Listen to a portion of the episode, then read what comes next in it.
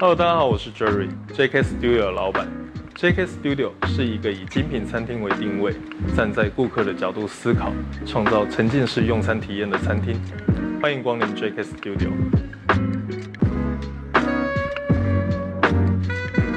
我希望能够带领我们 JK 团队，不断的努力精进与成长，在竞争激烈的餐饮业中，能有一席之地，让更多人能够看见我们 JK Studio。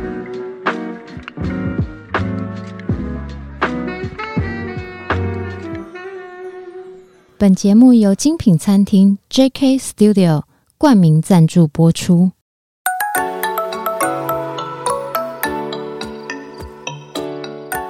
创业是一种态度，你的创业有人懂，新手创业不懵懂，邀你一同前行，创业时代。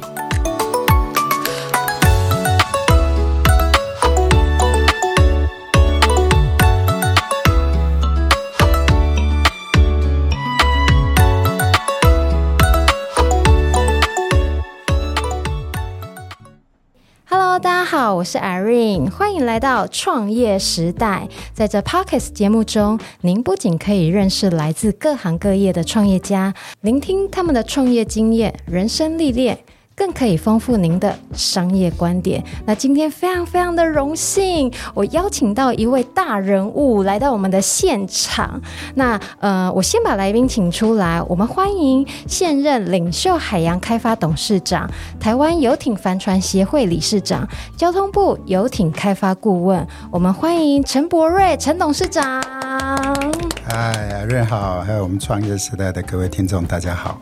耶，今天真的非常。非常非常的荣幸能够邀请到陈董，因为陈董平常很忙，然后重点是他很低调，真的很想要跟陈董请教。关于游艇，还有游艇服务，还有我们台湾近期大家会比较关注到的游艇相关的呃娱乐也好，或者是一些发展也好，那我们来请陈董跟我们聊一聊，为什么当初呃陈董会想要从呃修车这个技术进入到游艇这个产业呢？其实这个很简单哦，因为我想每一个人大概都有不同的生命使命。那 那因为就从小就很喜欢海，嗯，大概从小学开始的时候就看到电视里面有海底，哇，就不得了。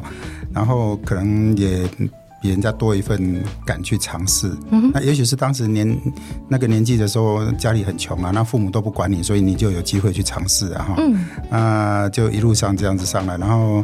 后来虽然在学城开了修车厂之后，但是心心心念念的都是海洋，所以根本无心在经营修车厂，所以就几乎只要是看见每天要去上班，看那看着这个树梢有在有有树树叶会摇动，然后就想到哇，今天风不错，应该去玩玩风浪板之类的。哇，今天太阳这么大，应该要去潜水，哦，那就就后来就整个就转进职业啊，哦，那就慢慢慢慢的这样一步一步的那越走越深，大概是这样。原本您是风浪板教练。对吗？我有讲错吗？呃，应该算是选手。我比较风浪板的年代比较少教学生，是大部分都是自己在玩。然后就是，但是比赛成绩也不错，那也是成了国家代表队嘛，哈。那跟几个好朋友，那时候玩的人也少。嗯，那潜水就比较会是教练，当比较多年，当义务教练教人家这样子。嗯，因为我对陈董的好奇呀、啊，是从《金周刊》开始，我就看《金周刊》的报道，有一个我很有印象，因为呃，除除了刚刚我们讲的风浪板的选手，然后陈董的成绩很好以外，您也是就是大体打捞的义工，这个我有点意想不到，因为我以前呢、啊，呃，就是读书的时候，我有在以前的照相馆打过工，然后照相馆我还记得，偶尔海巡署都会来洗照片，因为他们要拍那个呃现场照。对，他们会拍大体，对，然后我那时候的既定印象，我就以为这个是海巡署的工作，我不知道是说背后有像您这样子的义工在帮忙。其实，在民国七十年前后那一段时间哦，那那时候还没有这些单位，那时候包括消防队，消防队的人也不会潜水。嗯，台湾会潜水的就是我们是少数几十个人背着气瓶的这样的人。是，那当时也因为大家都还蛮有正义感的，所以有时候遇上有人溺水啊，然后就沉下去找不到，然后家属很着急啊。那我们就有一些管道，就是得到这些消息，然后我们就去帮助他们。潜到水底下去，帮他们把大体打捞起来，然后让他们提早就早一点入土为安嘛，哈。Uh. 那所以就很长的一段时间，我们都在做这样子的一个义务的工作。是啊，只要礼拜一，反正礼拜六、礼拜天常常有人溺水。那礼拜一我们就一定会接到见到这个所有的通知，到最后我们就开始跟消防消防局合作。嗯，那消防局他们得到讯息也都会拨拨到我们，就会 pass 到我们这边来，那我们就会开始组织去协助。是啊，所以就是其实就早期都是这样子上来的，但现在慢慢国家也都不管是消防局的海巡啊，他们相对的这一方面能力都已经提升到一个。呃，相当的不错的一个程度了哈，所以渐渐的我们就也比较淡出，比较思维了，大概是这个样子。嗯。嗯我会问这个问题啊，请大家问到最后，大家会知道我为什么要问这个潜水的问题。稍稍埋一个梗，那我我想要请问一下，因为上次我是到淡水的码头去拜访陈董，然后我还记得我见到陈董的第一个问题就是说，陈董为什么你会选择这个地点而不是其他的地点？因为其实码头好像在台湾可以有比较多的选择，对不对？是，那你因为淡水这个地方，其实我在几十年前我就非常的喜欢，因为可能也是从小就跟着啊家人来来台北打拼嘛哈。嗯、那淡水其实它是在整个大台北都会地区哈，能够碰到水、碰到港的最近的一个地方，距离最短的。其他不行吗？什么？嗯，其其实我记得蛮多的，巴黎呀、啊、大直啊这些不算吗？呃，其实那个都是在内河。那淡水这边是接触到海，它刚好在河口嘛啊，那是接触到海的一个地方。是。那你要发展游艇的话哈，你在内河会有很多限制，比方说我们帆船，帆船稍微大一点，不要说太大，你就。呃，三十尺就好了。三十尺的帆船其实不是很大，嗯、但是关渡桥就过不了哦。因为关渡桥的净高只有十三米，是啊、哦，那所以就会受到很多限制。那所以基本上你要发展游艇，要发展发展这种大型帆船，你还是要在比较靠近海的地方。嗯、所以淡水就是一个最完美的地方。嗯，您有跟我解释到有一个叫闪风点，我说啊，那什么意思？哦、是这个很重要哈。这个这个老师说，因为淡水这个地方能够闪是闪开的闪，开的闪，然后风雨的风，对，风雨的风点，点就是一点两点的点，闪对风点这个是什么啊？这个就是说哈，其实它在整个台湾，你给它评估一下，因为我们以前。这几十年来，我们去照顾，去很多地方，嗯，去经营过。我们包括连最早的时候，我们也在在这个碧沙，就是八斗子，是啊，在基隆嘛，哈。那后来我们也在那个乌石港也经营了很长的一段时间。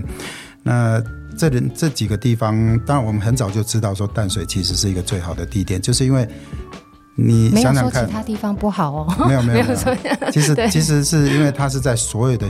点里面，其实台湾每一个点都很好，你只要接近都会区都非常好，嗯，都是应该，对，都都是应该要去抢的地方，然后，嗯、但是事实上来讲是不太可能，因为。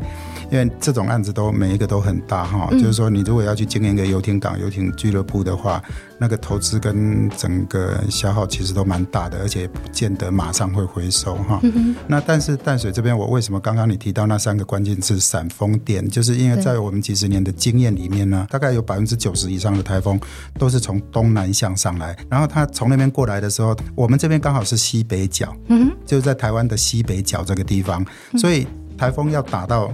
淡水这个地方，它必须要先经过中央山脉的阻挡，是，所以它到这边，即使直接进来到我们这边，也都比较弱了，啊，并不代表说每一个台风都这样子了，但是就几率上来讲，哈，我们在乌石港的时候，我们因为我们的职业就是要帮客人照顾船，对，所以台风的时候，大家最担心的时候，我们是在码头在第一线在作战，二十四小时在作战，嗯。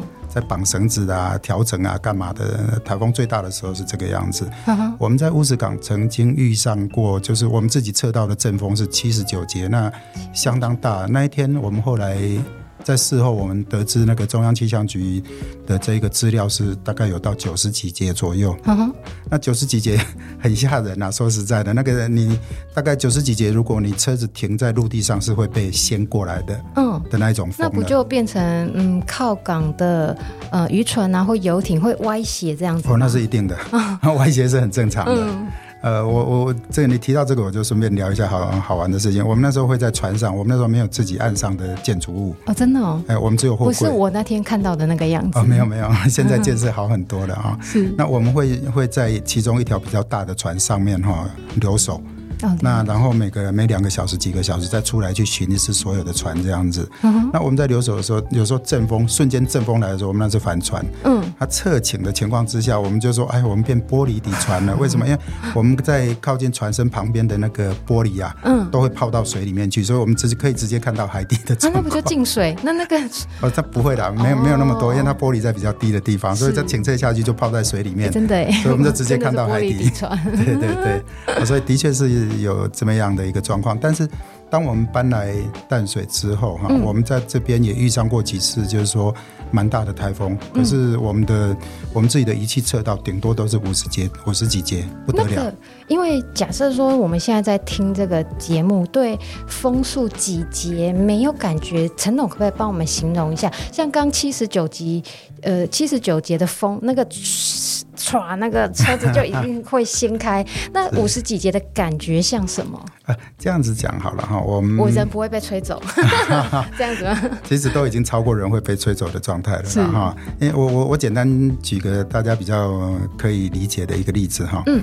呃，节是我们在航海的人跟航空的人，他们大部分都是用这个东西，不管是风速或是我们的船速。嗯。一节其实它是可以换算成公里的，我们大家都比较习惯用公里嘛。是。那一节等于一点八五二公里每小时，它是把时间因素混合在里面了，加进去。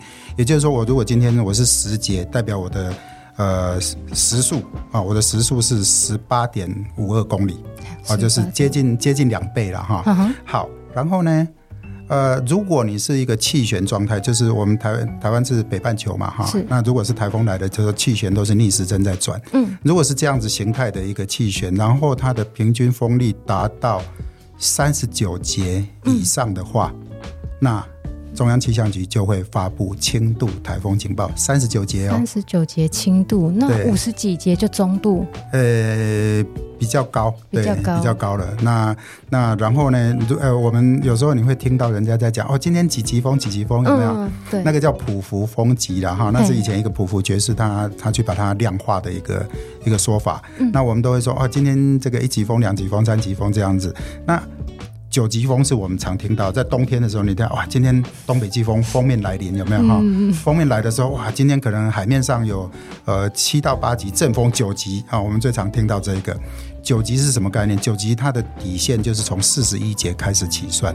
我只知道九级那个渔船不能出海了，啊、对吗？在七级以上他们就不出海了，是，对，就很危险了，那个浪真的很大哈，是，对，所以九九级大概就四十一节开始，哦，所以已经相相当大，那个海面真的是，呃，随便都有三公尺以上的浪。总而言之，如果说像那一天我去的淡水码头，它最大阵风的时候，其实也不会到太危险，可以这么说吗？因为我们又是一个内港。嗯，内港。那内港它。呃，淡水港是一个出了名，在这附近哈，是一个静稳度非常高的港。静稳度、哦，就是说它里面我们在算静稳度，包括他们在施作工程是有关系的。嗯、他们会说，呃，我这个港，我把它这些堤防啊围起来之后，然后我里面在什么情况之下，那最激烈的情况之下，我可能就台风，然后风向最差的情况之下，就对着港口吹进来哈。那这样的情况之下，我里面的静稳度就浪会达到多高？嗯，那其实淡水港是零点三。也就是说，意思是零点三公尺。嗯哼，也就是说，它在最恶劣的情况之下，港内也只有零零点三公尺的高的这个浪，不会很，就是不会浪不会很大。对，所以我我常常跟很多人讲说，你如果有了一条船，然后你。台风来了，或者是说你要选一个这个避风港，嗯、那你会怎么选？很简单，你就事先观察一下，当台风来的时候，这个港里面是挤满了船，还是跑光光？哦，跑光光，那不就跟停车场的概念差不多？对你，你看渔民嘛，哈、嗯，渔民有一些渔港，台风一来，跑到没半条，就全部都跑掉，哦、所以那个港一定是很差的港。是，那如果是台风一来的时候，附近所有的渔船全部都挤到你这边来了，那这个就是一个很好的港。啊对我，我们的港就是这个样。刚开始，大家也是在怀疑，就是说，哦，你这个已经在海面上，在河口了，一定没有比淡水河里面安全。然后你们这个台风一来，可能就会整个毁掉了。结果经过我们在这边经营到今年第六年，大概前三年前呐、啊，嗯，台风一来，我们里面就塞满。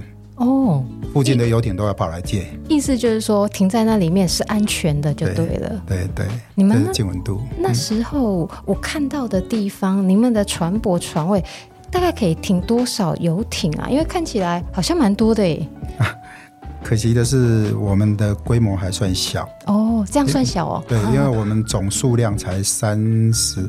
严格来讲是三十五啦，但是事实上我们可以有一些地方加起来给小船停的，还可以到三十八条，其实是一个量体很小，但是我们的船的泊位都很大。嗯哼，我们从六十尺的泊位起跳，是，一直到六十尺有三十个，然后有两个七十五尺，两个八十尺，一个一百一十五尺的，所以我们的船位都很大。是，但事实上来讲，我们的博位数量其实不多。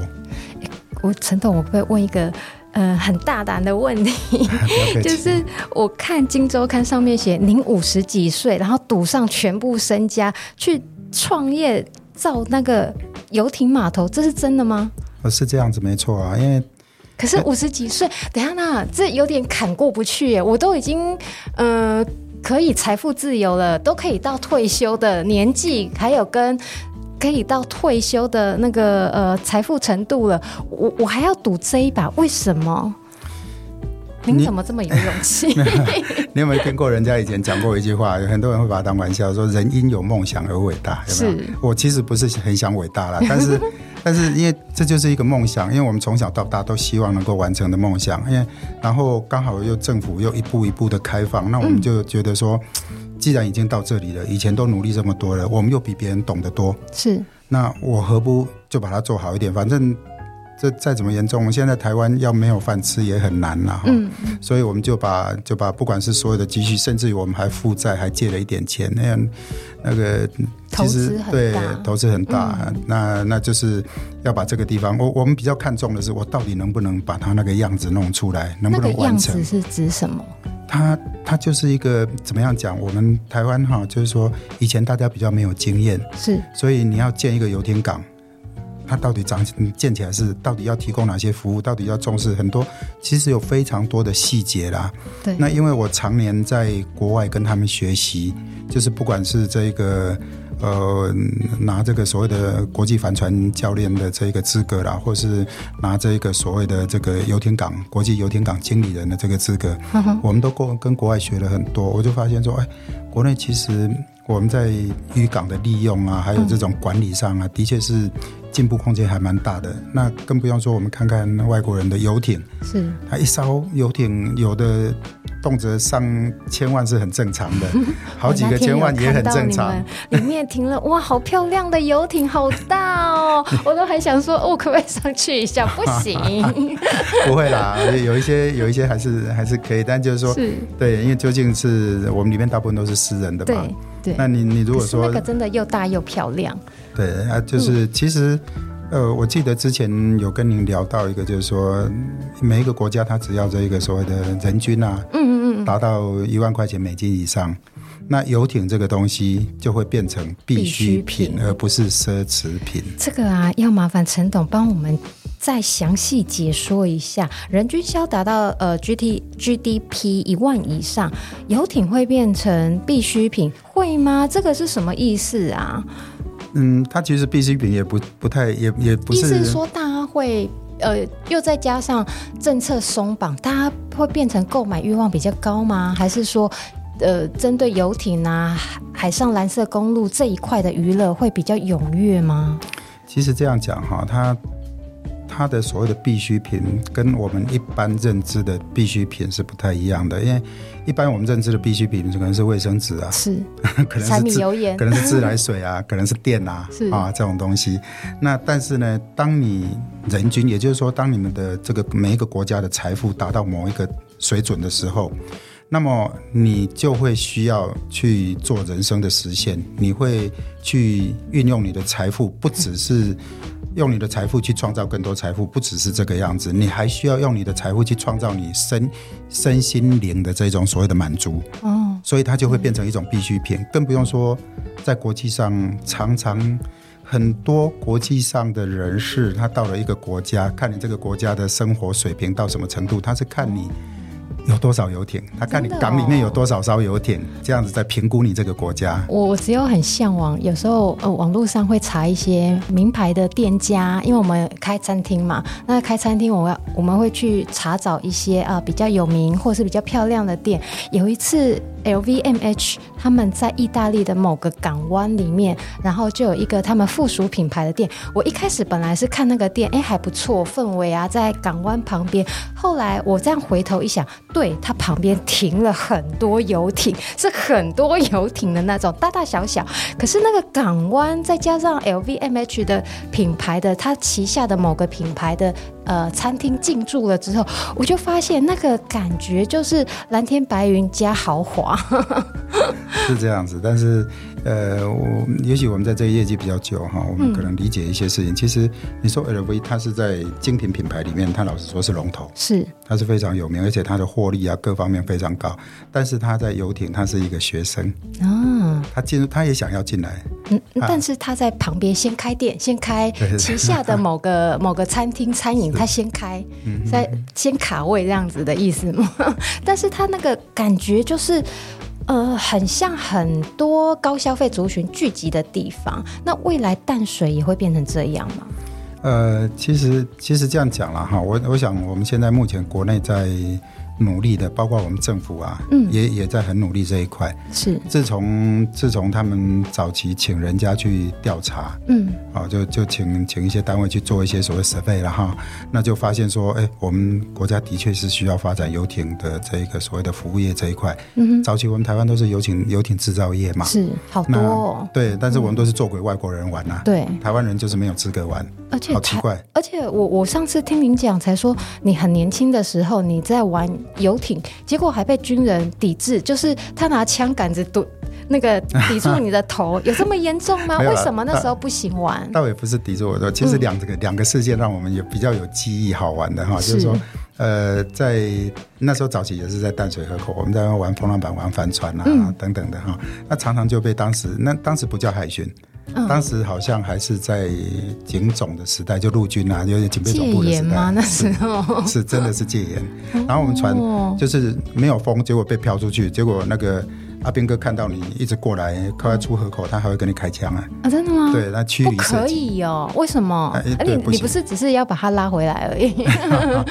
然后也有更好玩，那时候呃，滨海公路还在还在盖的时候，嗯啊，然后我们那时候就常常开着车，就是去那个尘土飞扬的那种还工地啊这样子，然后去潜水，因为那时候海水就很原始嘛，都没有人去那边糟蹋，是，那我们就会去那边找鱼啊，去打鱼。早期大家都在。都在打鱼嘛，结果就一群人去之后，然后哎上来的时候，我们就发现有一个老欧啊，就是老士官长啊，哈，就拿一把武器步枪在那边等着我们，恐怖哦。对，然后就压着我们到马路旁边去，一群人在那边罚站。他该不会以为你要逃到？对岸吧，对，没错。当时他就开始训话，是我们一群人站在那边，还背着装备，他也不让我们脱下来，然后就在那边晒太阳，然后他就在那边训话，然后有一句话至理名言，我们到现在都还记得。然后你们你们是不是要游到大陆去？哎，现在年轻人很难想象这件事，哎，这 真的还蛮有趣，所以我们也才会记到现在了啊。嗯，这当然只是一个过程啦。到最后，其实大家就是一个互相理解。嗯，到最后我们跟他们也混熟了，常常去啊，然后有时候也也也也带两瓶酒去啊，哈，干嘛？那早期了哈。是。然后到最后熟，他也知道我们也不是要做什么坏事。嗯。啊，有打到鱼上了，还留两条给他加加菜这样子。嗯。那到最后大家就很熟，他就呃，反正下去他也不会也不会去特别去管你。是。啊，那跟现在那因为老实说，那都是四十年前的事情了。哦，那很久了呢。四十年前。到现在不可以同日。人员 啊，就这样这样讲啊。我只知道上次跟您请教，您是传播法修法的呃其中一位顾问之一。那我因为像我最近因为要访问陈董的关系，就常常会呃呃网络上查找一些资料，我发现呃传播法松绑呃游艇这一块，其实也是最近近几年的事，对吗？对，因为我刚刚有讲，他就是政府当时就觉得说，嗯，奇怪，那时候很多单位一起去建言了，哈、嗯，那政府就讲说，哦，那好，那我们来了解一下，嗯，到底游艇是不是说只有制造而而不是只而没有活动在台湾？那我们这个内需的情形到底是怎样？所以就请人家去调查嘛。Uh. 啊，一个很正式的一个调查回来报告之后，就我刚刚讲的，人均只要超过一万块美金，其他的这些国家哈，人均只要超过一万块美金，那对游艇的需求就会直线上升。是，那。当时他们就做了一个统计，就是以每千人可以拥有几会拥有几艘游艇，然后去比较世界各国。当然，它是所有的国家都比较了哈。是。那就当时就说，如果我们台湾是一个合理的状态的话，不要有戒严的话，嗯，那应该要有两万艘游艇。就是对照我们的人口数量两千三百万，跟当时我们的 GDP，当时在做调查的时候，我们的 GDP 才一万。不到三千块钱，uh. 对，那这样下去做交互比对，嗯，那合理的推算出来之后，我们要有两万艘，嗯，其实我一听到两万艘，我都眼睛都亮了，我说啊，还可能吗？可是现在，呃，现在好像没有那么多，对不对？没有，现在努力了好几年哈，才一千四百多艘。哇，那离两万艘的距离很远呢，很远，所以我就讲市场还很大。我，我印象中就是渔船比较多。对，渔船比较多，但渔船在全世界各国一样，他们在做统计的时候，并没有把渔船算进去。哦，他们就是一样的 pleasure boat，就是这种所谓的游乐用的这些船舶啊，嗯，大大小小他们都算进去。是，可是我们目前来讲，一万呃一千四百多艘也是大大小小都算进去。嗯哼，然后你知道吗？最惨的是最近我们航港局又再去做了一次调查。最近的调查是我们合理应该要有四万艘，因为 因为 GDP 人口没有增加，可是我们 GDP 增加了啦。然后还有国外的这种所谓的比比照的这种参数啊，人家也增加了啊。对。那所以我们现在是四万艘。那我我给我给航港局的一个讲法就是说，其实这是很正常，因为国外也是一样，就像我们车子一样。对。你。每一年卖好几万部车，但是旧车不会丢掉啊，旧车还在，所以你是累积上来的。对，它被淘汰掉的那个比例其实不是很高的，而且它有二手市场的对。的需求，对，所以数量会一直累积起来嘛。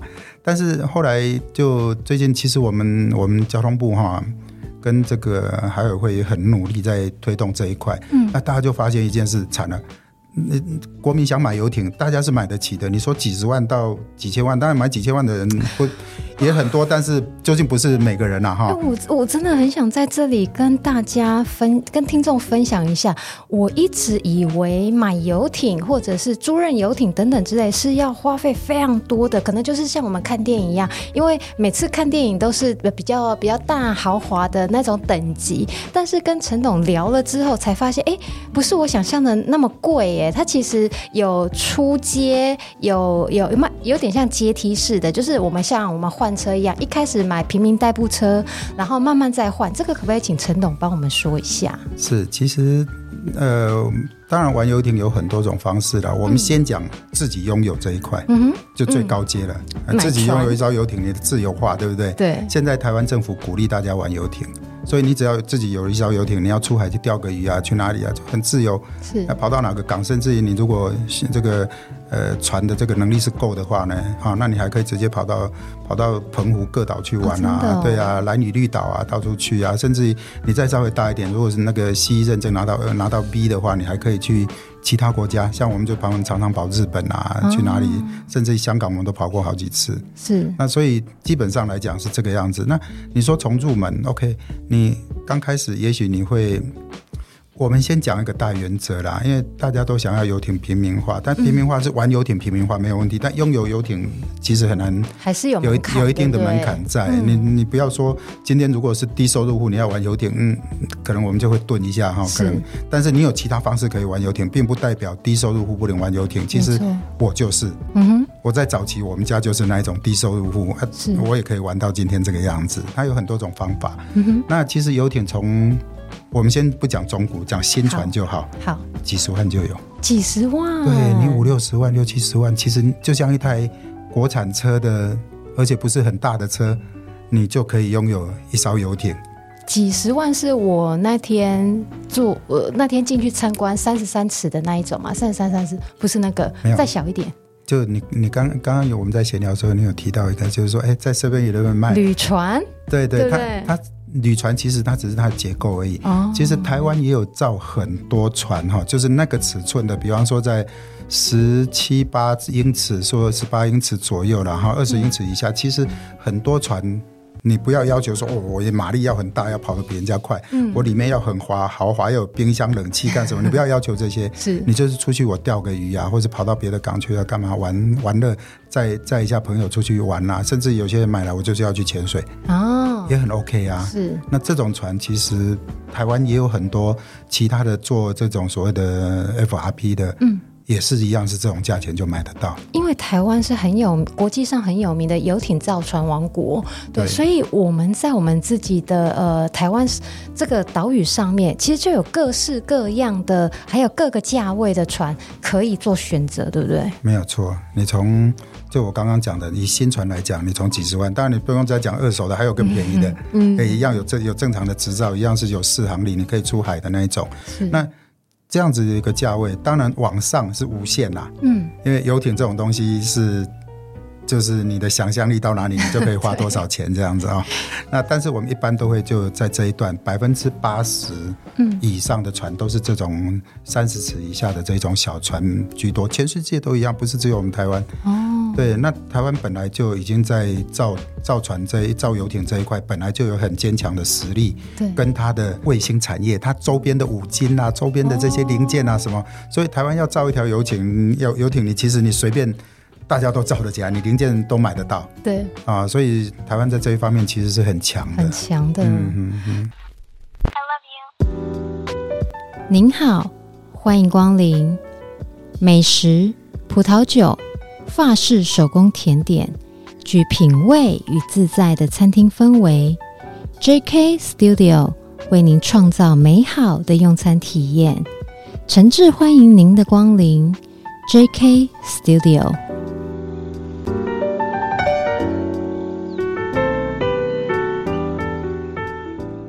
跟陈董报告一下，也跟各位听众分享一下。我大学毕业，因为我念海洋大学，我大学毕业的第一份工作，我就真的很想到某个地方的港口的游艇工作，因为那时候呃学校有征才博览会嘛，那他们有在征那个游艇船长，那时候我就真的好想去，对，因为可能是电影看太多了，就对那个又又再加上我们自己是海洋大学的，就是对那个海洋有呃一些美好的。的想象，还有我们自己坐过大船出海实习过，所以对这个产业就会不排斥。但后来种种元素阴错阳差，我就没有去往这个方面发展。但是我在跟上回在跟陈董聊天的时候，我就发现陈董有一个非常厉害的地方，叫做游艇码头呃游艇港经理人。这个是您特地到美国去学习，而且当初您是头一位，是不是头一位？两岸三地头一位考过中等级的呃呃呃那个游艇港经理人，这个可不可以帮我们说一下？听说很难考，的确是有一点啊，因为其实一些一切都是水到渠成的。就像你刚刚在问我说，为什么会到这个行业？那为什么会做到今天这个地步？是那其实。刚开始的时候，我是在潜水，嗯，潜水。后来玩风浪板、玩帆船，然后就玩疯了，然后就开始想说，嗯，那好像从事这个行业也不错，嗯，那就开始就跳出来，就用自己的专业啦。自己那时候也玩久了，也人家说久病成医嘛，你也稍微懂一点，对。但是就发现说自己在做的事情到底正不正规。你不知道正规，因为我一直以为，虽然说好，虽然说我是呃跟航海相关的科系毕业，但是说实在的，我有一个嗯、呃、谬误，我会觉得说一个码头建好了，因为我还没有那我那时候没有学到呃那个游艇呃码头相关的一些管理那一些的，对，就是码头建好了，那很自然的业主就是经理人呐、啊，结果不是吗？其实他经理人也是必须要花一点时间去学习的，因为我是被一件事情启发，因为我是台湾很早期的潜水教练，就国际潜水教练。是。那我们那时候本来在台湾就是用传承的方式，那些呢红十字会老老教练，大家就一路这样传承下来。嗯。可是有一天我们去接触到了国际的这个系统，比方说我最早我是很蛮早期的 PADI。啊的这个所谓的国际潜水教练，嗯哼，那那时候去受训的时候，我就很惊艳，对于他们的 SOP 这件事情，我说哈，我潜水潜了已经上千支气瓶了，但是我第一次看到说哦，潜水教学还有 SOP 的啊，你你印象说他那时候 SOP 是大概是怎样吗？跟你跟你平时那个潜水有什么不一样吗？其实。他就是像我们的古人那个王阳明格物致知，你知道吗？是啊，应该应该是应该是这个名人没错，这个啊这个是先人没错。那格物致知他就是很厉害，他会把把一些就是一个动作，他会把它分解成好几段，嗯、然后教你在教学生的时候按部就班，一可以了之后再进二，二可以了再进三，然后你很容易就可以教出一个正确可以做出正确动作的一个潜水员哦。那以前我们不是，我们就说，哎，来看着我做，啊，我做啊，就这样子。然后有时候就搞了老半天，学生在那边受到挫折，然后一直做不起来，然后到最后也没兴趣了，然后不玩了，离开了。那对于一个休闲活动里面，你把人家教到人家离开，是一个很丢脸的事情，而且对方也会觉得啊，好有挫折感，然后从此就不不要跟这个有关系了。对对，是这个样子。嗯，所以。这些事情，我们就在那个地方，我就哎，原来这些东西是有 SOP 的。嗯哼。那后来我们一直开始在做游做，后来我就卖船。嗯。那卖船后来船卖不出去。船卖不出去哦。对，因为法令不允许。哦。以前是这样。对，因为你后来我们就就有一次我们就进了两条游艇，跟几个朋友啊，然后就在巴黎那边啊，都搞了一个俱乐部，然后在这边也也召集会员，也在那边玩了。就有一天就有人走过来，哎，你们这个船有没有办船照啊？嗯、我们就说哈。这个也要办传照，对。然后，然后后来他也很客气啊，就说：“嗯，这个你们应该要办传照才对。”他说：“哦，那好啊，那。”如果该办就办啊，那我们应该跟哪个单位办？他应该是交通部吧。嗯，好，我们就就跟交通部联络一下。星期一我们就几个经理人啊，就去交通部，然后第一个拜会就船舶科，啊，就去那个航政司船舶科去拜会。结果船舶科的科长就很客气的接待，然后把当时的船舶法照拿出来先，先说没有游艇这两个字，真的假的？完全没有。然后我们看到他的这个修法的日期啊，嗯，上一次就距离我们去的那一天，嗯，跟上一次的修法是四十九年前。天呐，四十九年前都快嗯 没嗯快半个世纪了，这这中间完全没有修过法，那我们就吓一跳，我们说哦，后来他也觉得嗯有道理啊，那我们是不是应该要修改一下？但因为当时。那个声音还太小，只有少数人。我我理解一下，意思是说，传播法里面是不允许登记游艇船长的，以前是不允许的，不允许，所以变成说后面的呃整个产业才会因此这样没有办法发展，没有在办法在台湾内需市场发展，原因是卡在这边哦。其实卡在好几个地方了，不过终终究起来讲就是戒严了哦，因为我们我们我们两岸是在战争状态嘛，是，所以才会你只要去海滩。走都会被人家抓上来，你要干什么？就会被质疑。所以以前你看，我们台湾要玩水，你只能去海水浴场。嗯嗯嗯，他就限制你，你只能在这个地方玩水。你在其他的地方走到海岸去，你都是被怀疑的对象。哦，那所以你刚刚讲到，我们再回到刚刚您提到，就是说，那为什么会去学这个东西？那就一样一样，到最后我们发现没有啊，没有就好，那想办法慢慢去修，修了十几年被我们修出来了。嗯、然后再来就发现说，哎，那好，开始要人家要人家要买船了。嗯啊，买船之后没有位置可以停。对啊，停哪里？对，然后我们停渔船旁边吗？那你要进渔港，当然渔渔船也不渔民也不太欢迎你啦，哦、因为他们在那边他们是辛辛苦苦在那边。在那边为了三餐在那边打拼的哈，哦、对，然后你进来弄一条漂亮的游艇，又又要占地方，又要干什么的，他们就会觉得说，哦，那到底是怎样哈？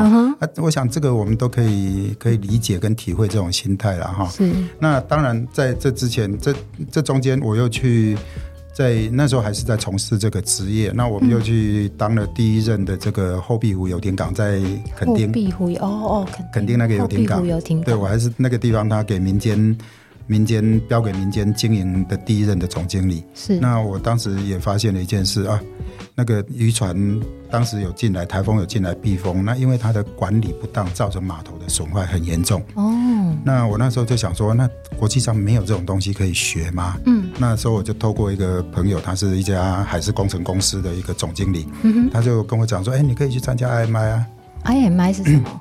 嗯呃，国际游艇港学会学习的学是啊，Institute 啊，就是这样子。嗯、那后来我就透过透过那时候已经有网络了，那我就跟他们联系，然后我就去加入会员。嗯，我记得在那好几年里面哈，我一年几乎要跑美国两趟三趟。嗯哼，啊，就是去跟他们学习。有没有什么让你在那边大开眼界的？你觉得说哇，嗯、这个我没白来，了有在那边因此这样打开你的观念吗？哦，非常多。真的非常多，老实说，真的有一点点刘姥姥广大观园的那种感觉，你知道吗？因为刚去的时候，我被两件事情惊艳，就是说游艇的产业可以大到这个程度，这第一点。嗯哼。第二点就是他们的这一个所谓的他们在肯色的点，以及他们在务实的那种态度。我先讲第一个好了。嗯。以前在台湾，我们大家讲说，哇，那一艘船一百尺，哇，那要上亿耶。嗯哦，这不不得了！台湾有一个这个企业家买了个一百尺的游艇，大概只有一年两银董干得出这种事情。然后，然后后来，当然现在也有好几位企业家，他们也都买那么大的游艇，好几个亿这样在买。那我有一次去受训的时候，在在美国的那个那个佛罗里达的那个那个那个 Fort Lauderdale，我们叫罗德代堡了哈。嗯。那在那个地方受训，就罗德代堡，它是一个非常大的 super yacht 的一个一个。停泊港跟维修中心，嗯哼，结果我一去，我放眼望去，两百尺算小船，真的假的？两百尺很大哎、欸，吓死人了，整排都是，几乎整排都是。您刚讲一百尺，我就已经开始脑中有那个画面了，嗯、因为我会对几尺几尺有印象，也是上次去拜访您，然后再加上业务经理有教我，对，所以我从三十尺看到五十几尺，那。可可想而知，还可以再对照那个呃尺寸大小，所以一百尺，我刚想您您刚讲的时候，我就觉得哦很大。你现在讲说两百尺的根本不算什么，真的吗？真的是这样子，大家有机会可以去那个 Lauderdale 去看看，因为。嗯，这样讲好了，你如果要上百尺的船哈，基本上都是两三亿起跳哦，台币啊，大概两三亿起跳。是，所以那不是，就是我们也不能讲说不是我们一般人。其实我要在这边跟各位听众哈鼓励一下，其实人生到最后你要走到哪里，你永远都不知道。真的，说不定有一天你就坐在自己的上百尺的游艇上面，不知道。说实在的，我现在很想要想象一下。可以，你只要不放弃，你只要不放弃，但是你也不一定要把目标设在那里，你只要努力去做过你自己的事情，然后永远走走正轨。然后我想到最后你都会有机会的哈。那这个是一点。然后我刚刚讲到这一点，另外再来就讲到这一个所谓的。在 knowledge 的这一方面，嗯，当我开始去他们那边，我们那刚开始还要去学操作那个 Marina 的那个 forklift，就是那个堆高机啊，堆高机，对他们有一些专用的操，操作那个。因为我刚刚一开始不是有讲说，其实全世界有百分之二十是比较大的船，百分之八十是很小的船。哦，啊，这些很小的船，你要通通放在水里面，水里面泊位的建设经费，它的成本太高，哦，所以你就必须要付出比较大的这一个所谓的停泊费用。嗯哼，嗯，那他们就想说，那我。不如我放到岸上，要用的时候再把它放下水。哦，有道理。对，那岸上它还可以立体化。哦，立体化是什么意思？就是盖一个仓库，它可以一层、两层、三层、四层、五层，有点像停车塔的概念。就是停车塔的概念。然后它是用堆高机来来。做这样子的一个工作，哦、那个、堆高机哦，对，很大的堆高机。嗯哼，然后堆高机它可以往下四米，嗯、也就是说，我们一般的堆高机的那两个牙叉就是放到地面就最低了嘛。对，但它不是，它可以停到岸边，再往水里面降四公尺，于是它就可以把那两那两个叉子放在水里面，然后船倒车过来，我再把你顶上来。然后去洗一洗之后，我直接就放到架子上面去。哦，好酷哦！哦，所以我们当时还要去学开这些东西，然后要学很多，包括连消防的啦，包括连很多东西。然后学了之后，最厉害的来了，考试。考试？怎么考？我记得我的我的那个考试是在 Tampa，也是在佛罗里达哈。嗯哼。那那。考试的时候，他就很简单，他丢给你两个两个，就我们的考试大概是一个礼拜啦。嗯，那就是前面三天之后，他就丢给你一个话题，一个议题，然后你们就可能分组，比方说三个还是四个应考生，大家在一起，然后你们一起做这一个功课。其实第一个课题是那个 Marina Makeover，这个游艇港你已经用了三四十年了。哦，那现在可能里面设备也老旧了，嗯哼，然后可能市场也不一样了。嗯，你必须要重建。重建了，那你必须要是不是要把旧的拆掉啊，然后新的盖上去啊，然后重新规划啊，对不对？嗯，因为市场不一样了嘛，大小位置这样。对，然后这个过程中。很过瘾的来了。第一个你要去，他就很简单，他丢跟丢这个议题，他也几给你几个 outline，法规你要解释哈。哦，你要怎么去？那因为我在台湾，我占优势。我跟你说，我们台湾的法规是这样。对呀、啊，你就修法顾问之一了。没有没有没有，这也就是说，他们并不了解我们台湾，他只要知道说你懂这个，你知道要去注意这件事情就好。哦，对。然后还有一个就是说，里面有一个很好玩的一个议题，就是说哈，你要重建，对不对？对。那原来停在你港里面的船怎么办？呃，开出去。停哪里？嗯嗯嗯嗯嗯嗯嗯，外海的什么地方先临停？不太可能，不行呀。对啊，他会被吹走。你必你必须要做这个计划。哦。你是不是把把它分段？那这一段，然后到时候可能比较拥挤一点，然后怎么样去取得这一个公关，跟你所有的客户，然后这中间你可能要损失一点，可能给他们一些优待啦、优惠或者是什么东西等等，这些都在我们在考试的题目里面。哎，这很有趣哎！我我没想到说是先把它集稍微集中一点，然后给他们一些优惠。我没有想到是这个，我好傻哦，我还想说把它开出去。对，开出去他没地方停。他如果别的地方有地方停，他也不用回来了。哦，对不对？所以你你要留住你的这些客户，这些都是在里面被视为说你必须要合理去做解释的一个地方。那这只是第一个课题，第二个课题在最后倒数的第二天，他说你是一个。Harbor Master 就是一个港务长，是。这个港你最大，哦，技术上来你是 Operation 那个那个老大就对了，嗯，然后你这个港里面有一百三十几个泊位，然后你的方位大概是怎样哈？他会告诉你，那这几个泊位里面，你现在目前的停泊率哈是已经高达百分之八十，哇，那很满哈，很赚钱的一个港。然后呢，呃，上面有几位哈是 Disable，就是那个残障人士，嗯，他他们在美国他们是会住在船上的，哦，那有有三个有三艘船上面是有住住残障人士的，那有多少船上面是有住人的啊？哦，然后他们各在什么方位？然后突然半夜三点。某一个位置的一艘船失火，天哪，好刺激哦！这个怎么办？怎么办？对，然后他还告诉你你的油库在哪个位置，然后当天晚上吹着什么样、什么方向的风，几节的风，嗯，然后他就丢给你，好，你应该如何处理？对啊，如何处理？因为船舶失火是大事，因为我们在学航海的时候，船舶失火这个啊是会特别拉出来开成一门课来讲的。对，那个还是大，你们学到可能是大船的失火。嗯，对。在游艇港里面失火，不是一条船失火，那不然？它可能就是火烧连环船，整个烧下去，啊、因为玻璃纤维嘛，哦，它是烧得非常快的，所以基本上来讲，我们从事先的防范、人员的教育，一直到你失火了之后，你必须要去看，有时候他隔壁烧可能来不及抢，你就不理他了，啊、直接去抢第三烧，真的、哦，然后你的救援必须要以生命、那个财产这样子依序下来，嗯、就是说你要先救人，嗯、是。再救船。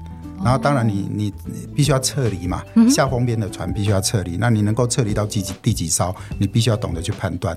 然后在这里面，其实我们大家都蛮有经验啦，几个、嗯、几个应考的我们那一组的同学。但是我有一个东西被加分了，什么东西？公公关。公关？因为我我，以为是保险诶。没有没有，保险它它在我们的那个 operation 的那个第一章就已经提到了。是。但是为什么我讲到公关呢？因为他们也恍然大悟说，对哦，这一点很重要诶。因为我就是说哈，你必须要哈。在第一时间就把你的新闻稿写好。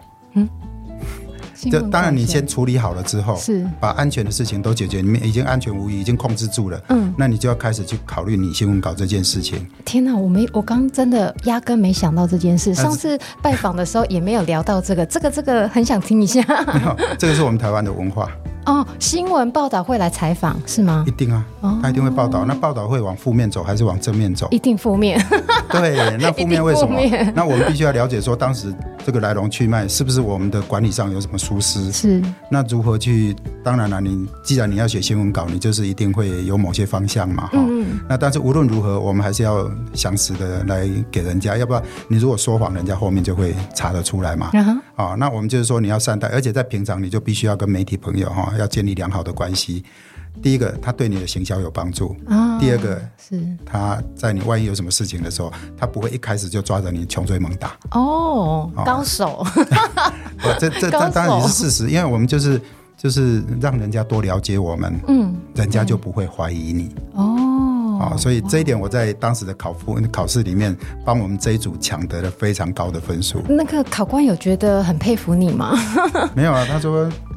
That's a good idea 啊，真的哦，所以这主意还不错。因为大家没想到这一点，是不是？可能在国外他们也不会去想到这一点哦，因为呃呃，也地域性的关系，就是台湾特别小，所以风吹草动，呃，记者朋友还是会知道的。对，我们的媒体文化是相当强的，但这也是一件好事啦。嗯、说实在的。嗯啊、哦，那所以就当然这是一个题外话了。嗯嗯。啊，但是刚刚就解释了，您说有蛮多东西让我们惊艳的。我去那个地方之后，第一个考试是那样，第二个考试是这样。这个是以前我完全没办法去理解，我为什么要去懂这些东西。嗯，对。那这些这些管理经验，就后来就被我带在我身上，带回来台湾。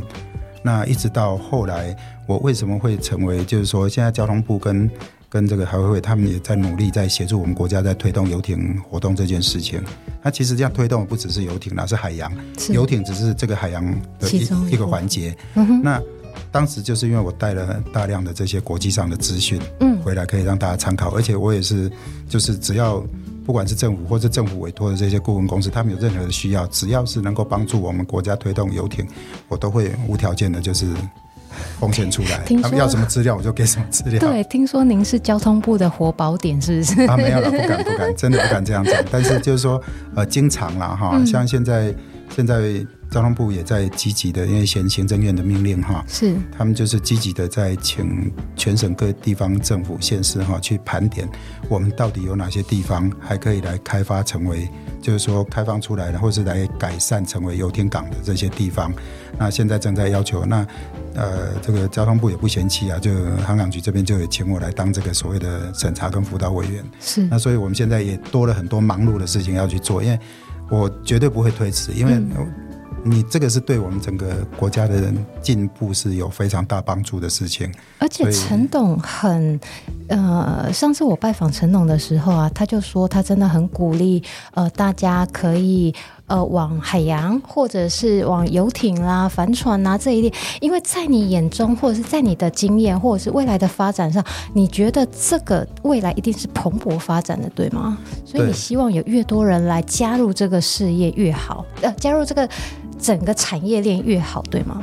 当然，你想想看嘛，嗯，任何事情哈的富裕，嗯，都是看它还有多少进步空间。对，您刚刚说还有很多很大很大的好两万，我们给他打个折好了啦。一万，一万现在一千四到一万这中间还有多少？而且没那么容易做到，哦、真的。因为我们现在积极的要去建设博位，因为现在民众要买船，嗯，但是我买了船，你总要有地方停啊。没错。对啊，你没地方停，他根本没有办法嘛，谁去？那又不可能拖回家里面。嗯。那这样子的话，我们就是在积极建设这些泊位，但是。在建设这些泊位的过程里面，哈，也会去遇上很多问题。比方说，台湾虽然有两百二十几个渔港，嗯，啊，再加上四大商港，其实是有一些地方可以来开发。是，但是第一个开发成本都不低。哦。第二个就是说，好，那由政府来做也 OK，政府也、嗯、也也说没有问题。这个如果要需要政府来来做投资的话，但是就是将来要考虑到回收的问题嘛。哦、对。那这个倒比较没争议，因为以前渔民渔船。他们停在渔港里面，基本上是没什么费用的。但是这是合理，因为他们在我们台湾早年刚起步的时候，他为我们国人的蛋白质以及很多外汇就增加非常多，所以真的是功不可没。你也不能够啊，现在他们不太鱼不太捕得到了，那我们就要把它赶出去，这是不对的。而且捕鱼人不能这样做，危险。对，人不能这样子做。那所以我们基本上也要尊重说人家有先来后到的这件事情。嗯。可是，在这几个港里面，你要去找到还可以的地方，其实不多。另外，我们要在海岸线另外再去开辟一个地方来做港，不可能，牵涉到环境保护的问题。不要说环境不会光，你光对 应付那些环保团体，你就哦 就应付不了了。所以基本上不太可能了啊。那所以我们只能从旧有的港，而且老实说，比较好停泊的这些天然条件比较好的地方，也大部分都在、嗯、都被渔渔港或是商港都已经开发了。哦，所以我我有一次代表我们台湾去 OECD 去演讲，是。OECD 它其实是 WTO 的一个智库啦，那在瑞典哈，那那时候因为大家各政府部门大家都啊，海洋经济是什么东西？那刚刚好我那时候刚好就是已经都都在这一方面在在发展，成熟。那后来就就受委托，那就去参加这一个会议哈。是。那它是一个论坛嘛哈，那在在瑞典的那个 Gothenburg 就是哥登堡啊那边来举行。那结果去的时候我就委托我们渔业署啊，我们交通部啊，就帮我收集很多的资料，我去可以分享给国际人士。嗯。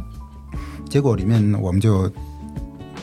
看到一点，台湾，你想想看，海岸线总长也才一千六百多公里，是有两百多个渔港。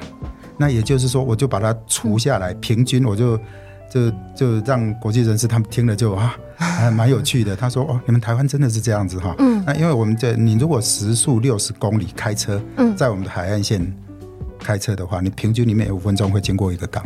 哎、欸，那很密集耶，非常密集。嗯，那所以他们就觉得很惊艳啊，说哦，但是我后来在结论的时候，我会告诉他们说，其实我们台湾政府啊，现在已经对于这种所谓的海洋环保啊，还有这种所谓的呃这些所谓的生态保育啦等等的，非常的积极在做这一方面的事情。我也把这个讯息带给这些国际人士。哦，那的确，我们现在台湾，你看看，我们一个光一个海委会，对，就有海保署啦，就是什么，就就他们就是对，不管是生态的保育啊，嗯，还有环境的保护啊等等的，大家其实都是，而且现在的政府跟以前不一样，我们以前老实说，政府说什么你就是什么，是，呃，还可以对我们开枪，对不对？啊，戒严的时候，现在不是，现在现在政府单位他很愿意听民众讲话，是，所以我们有时候也会在讲说啊，这个开发怎么老是推不动？因为有另外一方面负面的声音，政府也必须要去听，嗯哼。所以在整个开发上来讲，还是会有一些。不过基本上游艇游艇泊位的开发遇上的这个阻碍，现在比较不像是阻碍啦，就是说一些原有的是我们必须要去说服人家说，在渔港里面的某个区块，我们把它做成游艇港。那然后政府现在来投资，把它的周边建设的好一点。嗯，那游艇港建设起来之后，其实对渔村是有很大的帮助的。哦，现在渔村跟农村一样，他们都面临了一些很大的问题。嗯。收入吗？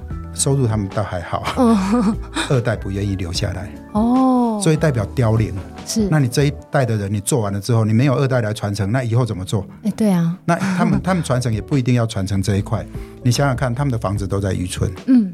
那渔村他们就是认为说这是一个很没落啊，虽然政府也很很努力在建设渔村，可是二代就是要要往都市跑。嗯，但你想想看，现在好多渔村，你去到那个地方，哎呦，怎么有这种秘境咖啡馆啊？对啊，啊秘境的这个什么食堂啊等等的这些。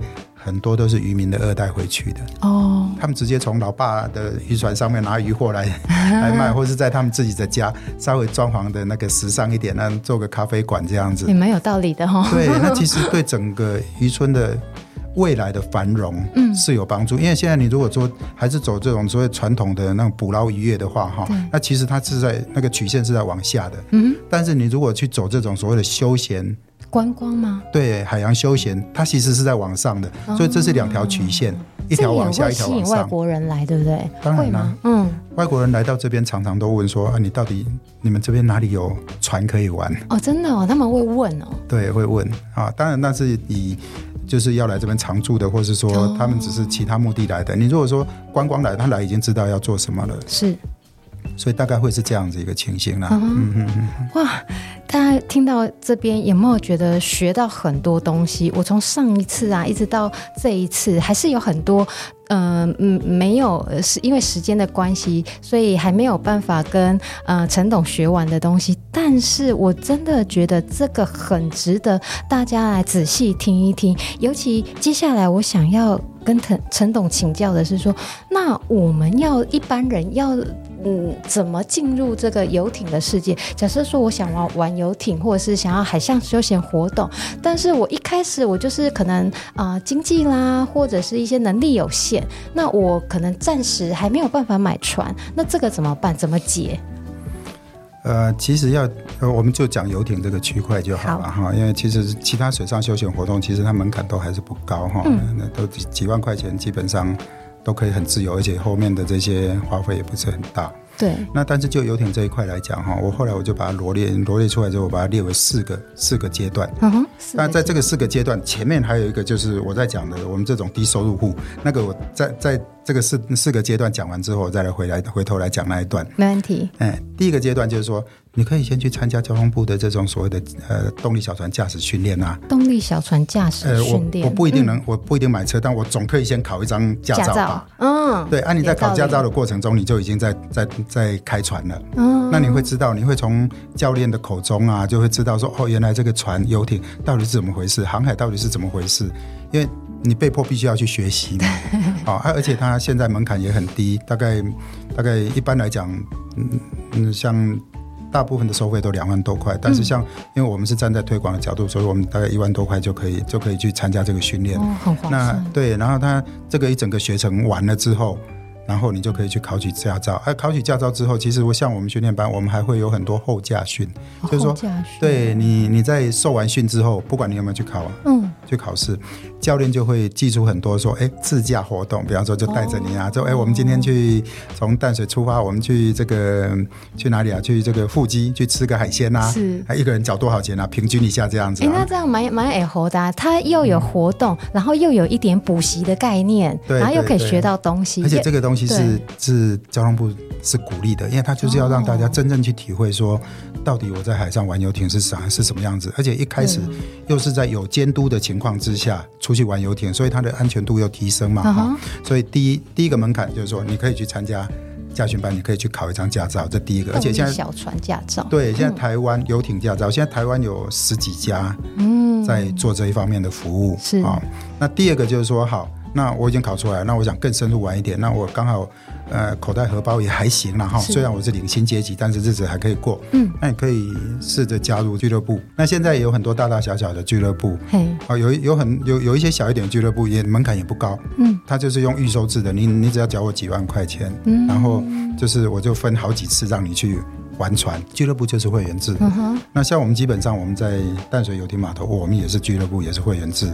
也可以啦。他当然他也可以只是驾训，uh. 但是他也可以就是参加我们的俱乐部。Uh. 啊，俱乐部也许门槛不会太低，他可能就是你要缴个几十万啊入会啊，然后以后你可能你可以租船自己开，uh. 那门槛就比较低了。而且我听说陈总你们的俱乐部还会有时候会带会员到国外去参访。别人的码头、别人的游艇港之类的，对不对？啊，对，那个其实像我们最近，因为我们忙着在建设我们的俱乐部啦，嗯、那又跟工程又扯上关系。那其实，在这一方面，我们现在忙得也快要告一个段落了。嗯，其实我们以前连续十几年，我们每一年都会开帆船去石原岛啊，去哪里去吃牛肉啊，哦、去参加一些小比赛啊，干嘛的这样子就很过瘾。然后一次就带着很多会员一起出去，那大家又可以重拾航海经验嘛，哈。嗯，那所以我就讲说，其实第二个门槛。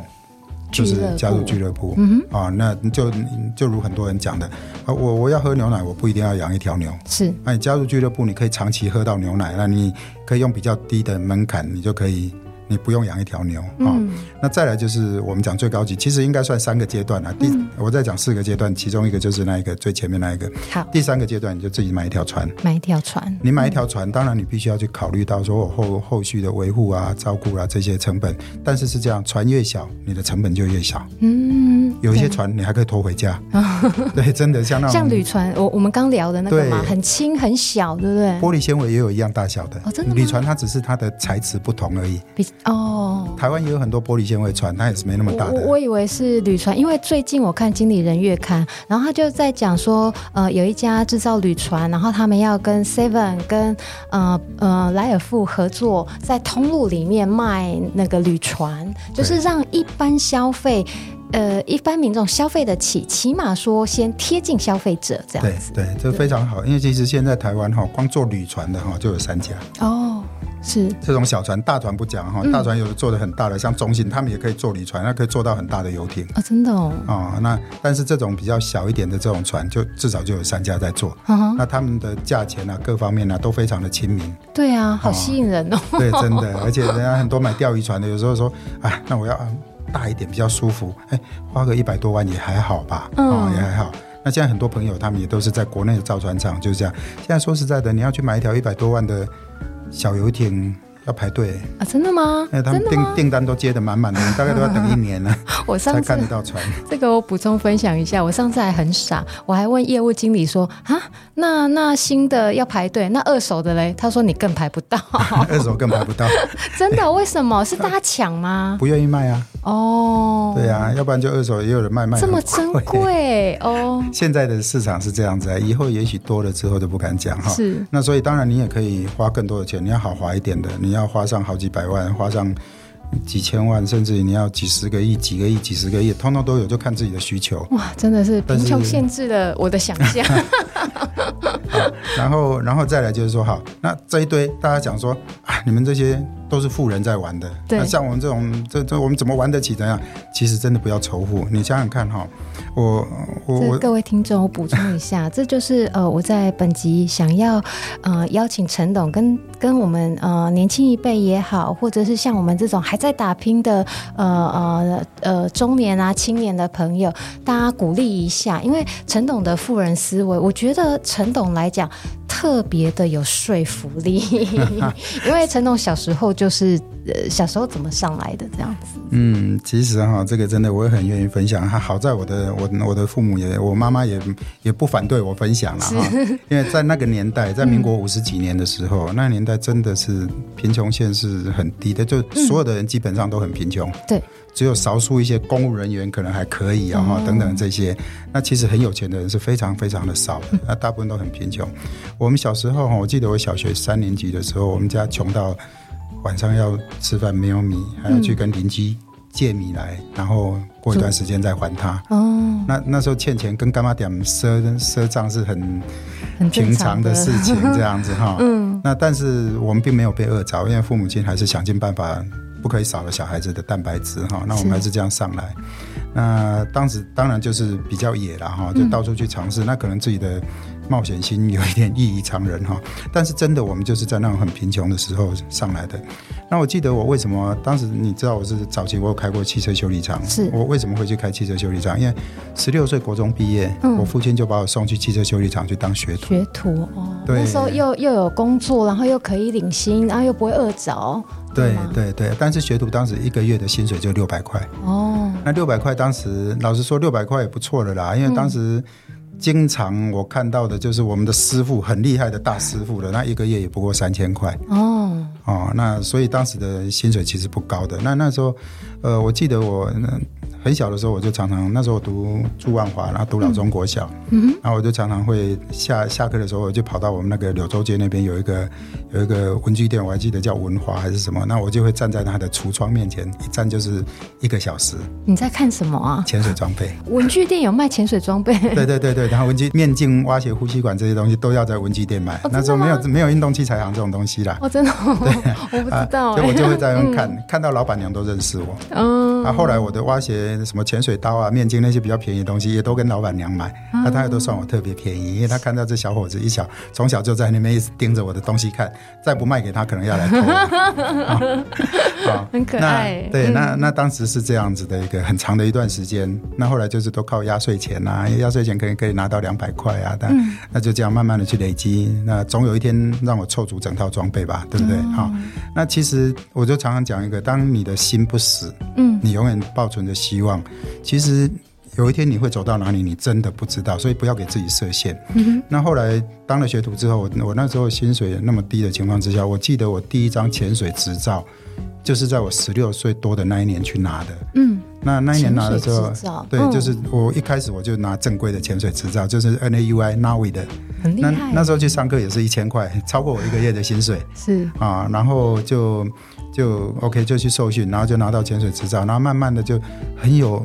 就很很想要去潜水，可是你潜不起啊？为什么？因为一套装备当时一支气瓶就要一万二啊，这么贵哦？对，然后再加上潜水装备啊，哩哩杂杂加起来也是几万块钱，根本不是我们消费得起。就像现在在人有很多人在讲说啊，那个游艇一艘都要几十万，我哪消费得起？嗯，没有关系啊，我后来就花了一点点小钱去加入什么？加入中华潜水会。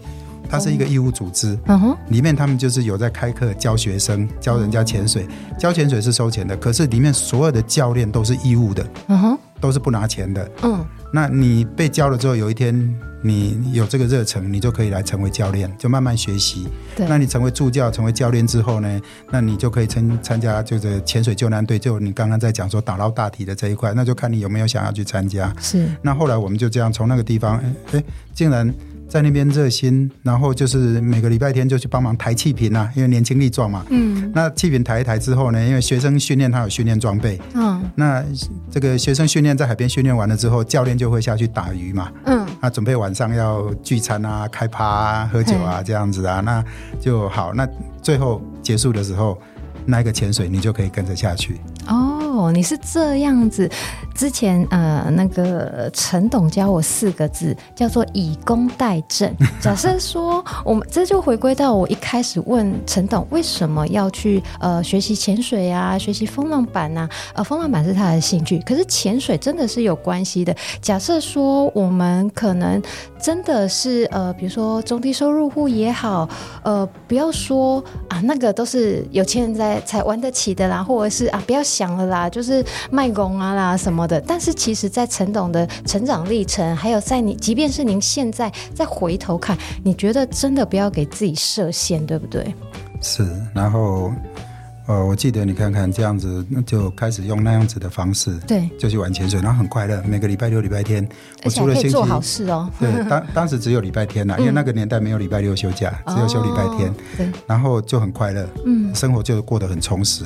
然后到了我要当兵的前一年，我已经在中华潜水会已经当到总教练，嗯，所以就很快，那时候还没当兵呢，就十九十九岁的小伙子，很厉害。然后当兵回来之后，就又继续回去中华，又又开始又在还是在。就继续当义务教练，然后越玩越多。一到冬天，哎，没事做，那那时候有一些收入也，也也当到师傅了嘛。嗯，啊，那那就一到冬天的时候，哎，潜水不好潜，因为东北季风来了，风浪大。那大家就想想有没有别的可以玩啊？于是大家就组织组织，哎，去玩玩划水好了，啊、去玩玩风浪板好了，是去玩玩水上摩托车好了。啊、越玩越多，越玩越多，到最后就什么都玩。啊，那就是那那因为你喜欢。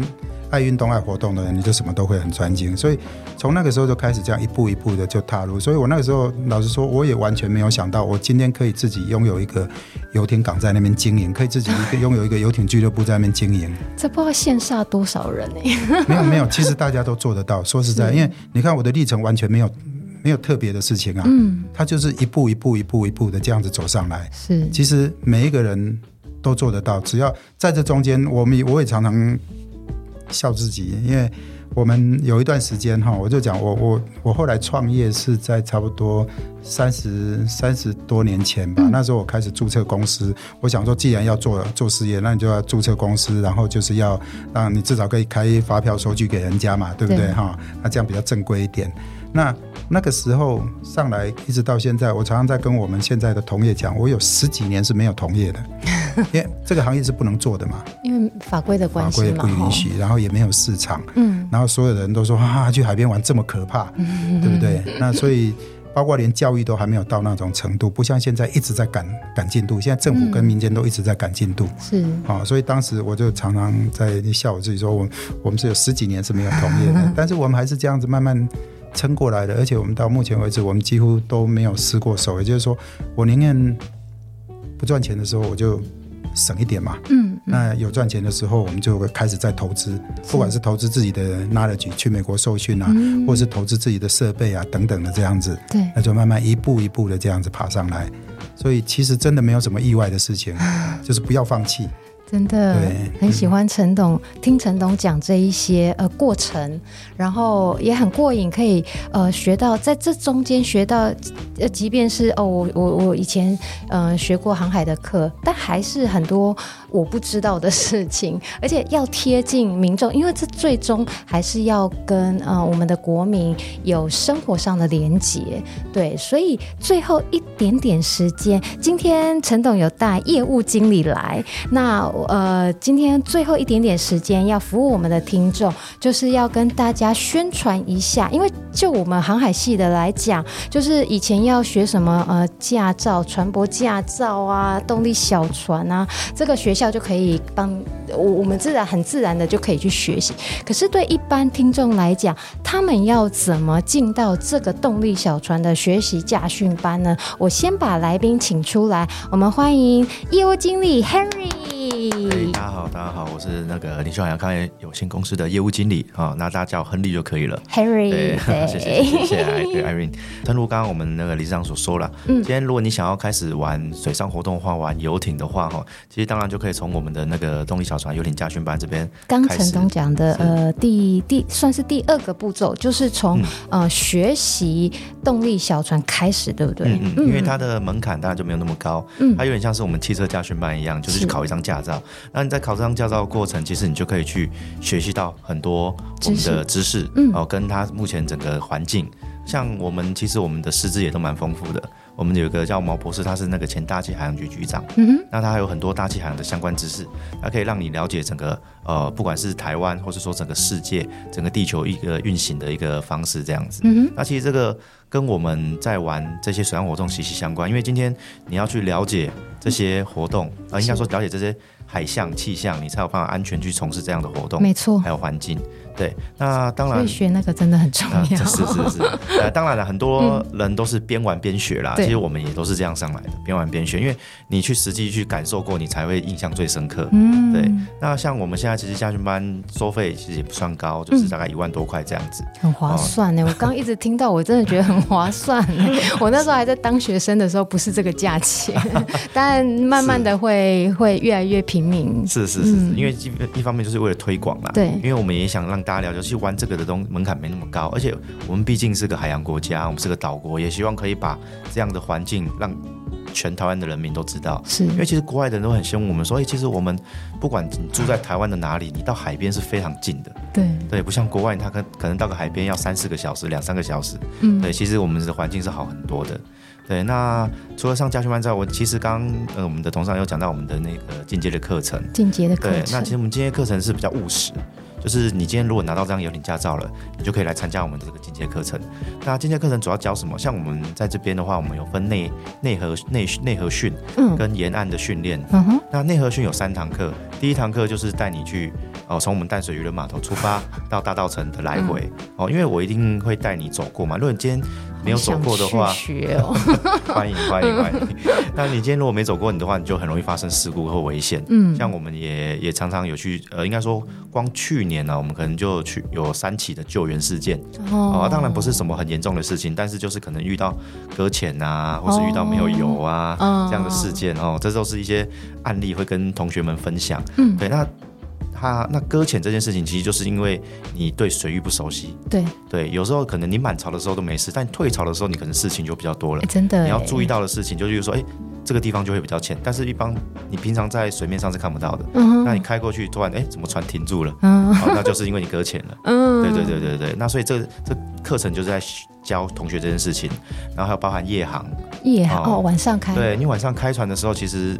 跟在白天开是完全是两回事。怎么说？哦，晚上你什么都看不到。我以为你要说晚上特别漂亮。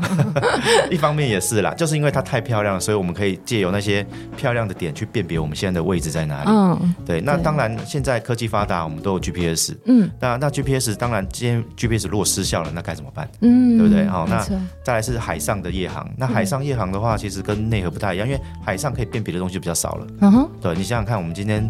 我们建设跟人最多的地方都是在陆地内陆嘛，嗯，那沿岸可能就比较少，沿岸可能可能顶多路灯，哦，但是你要去辨别路灯又有点困难，嗯哼，哦，所以我们就会教你如何去海上，然后夜航，然后去辨别现在的大概的。的位置这样子，哎、欸，其实其实蛮有趣的。是啊是啊，其实可以学到很多东西啦。嗯、像他们呃，应该说更厉害的还有那个天文导航。天文哦，哦，对，去用六分仪啊，去计算啊，你在地球上的哪个位置这样。嗯、其实刚好我前两天刚上完课，很多同学都在问这件事情。对，他们发现说哦。可以用星星、太阳、月亮去辨别你现在在地球哪个位置，这件事情非常的酷。因为那个以前就是我们的必修课，天那个天文航海，然后原文书这么厚一本。对对对对对对对。对。但因为古人没有这些科技的东西嘛，他们都是用这些东西在在航海的。那航海的历史几千年，说真的，你真的是学不完。嗯。啊，像像我举例我自己来讲，我今天可能对淡水河熟悉，嗯，但是今天一往南部走，呃，我完全都不了解。对。我还是必须得问有经验的人。嗯。对啊，所以其实航海。东西永远学不完，但是它会让你变成一个很有知识阅历的人，而且蛮酷的啊！我听说你现在也是你们领袖海洋的形象大使，就是你会开着船在淡水河的内河开给大家看，是，是吗？啊、呃，其实我觉得一方面是推广啊，当然看每个人的、嗯、的怎么想，就是有这个活动的曝光，是是，是可以这么说。像最近我常常哎，只要看天气不错，我可能找个三五好友，嗯哦，或者说哎，刚好可能有客人要来啊，我就是可能跟呃。跟他们讲说，哎，那我们要不要带些食物？嗯，然后我们就开着我们自己的船啊，我们船也不大，大概二十三尺，嗯，然后就开去那个老街外面，我就下锚，然后我们就也开始那边野餐了，好好哦，对，然后再看着夕阳，对，那这时候岸上人都会看你。啊，你也看着岸上的人，啊，一方面就是让大家下次要报名，欢迎欢迎，就让大家说，其实这个东西是是大家都做得到，嗯，对啊，让大家引引发他他们的兴趣，让他们去找这样的事情，这样。是，对，哦，酷哎，好哦，那这个资讯可以在哪边查得到？大家可以上我们的那个 FB 哦，FB 我们领袖海洋游艇服务 FB 上去做询问，好，对啊，基本上我们都会回答回。复这样子。好，就是你们有行政单位会帮忙回答这样子。对对对对对对。到时候呢，我就会再把领趣海洋的官网还有他们的脸书的连接放在我们的节目介绍内。那欢迎大家可以私讯他们，或者是写信给他们，或者是去。你真的有兴趣的话，我建议大家真的要学一下知识，航海知识，就是你可以先报考船舶动力小船的这个课程。一开始，我们先把那驾照先考起来，一方面也是为了安全，娱乐之前还是要有安全的考量，好吗？那今天非常的感谢陈董来到我们的现场，谢谢谢谢也谢谢 Henry 精彩的解说，谢谢。那感谢您今天的收听，恳请您帮我到 Apple Podcast 五星好评留言给我，鼓励一下，或者是有任何要建议的地方，都欢迎你跟我说。那我们下期见哦，拜拜。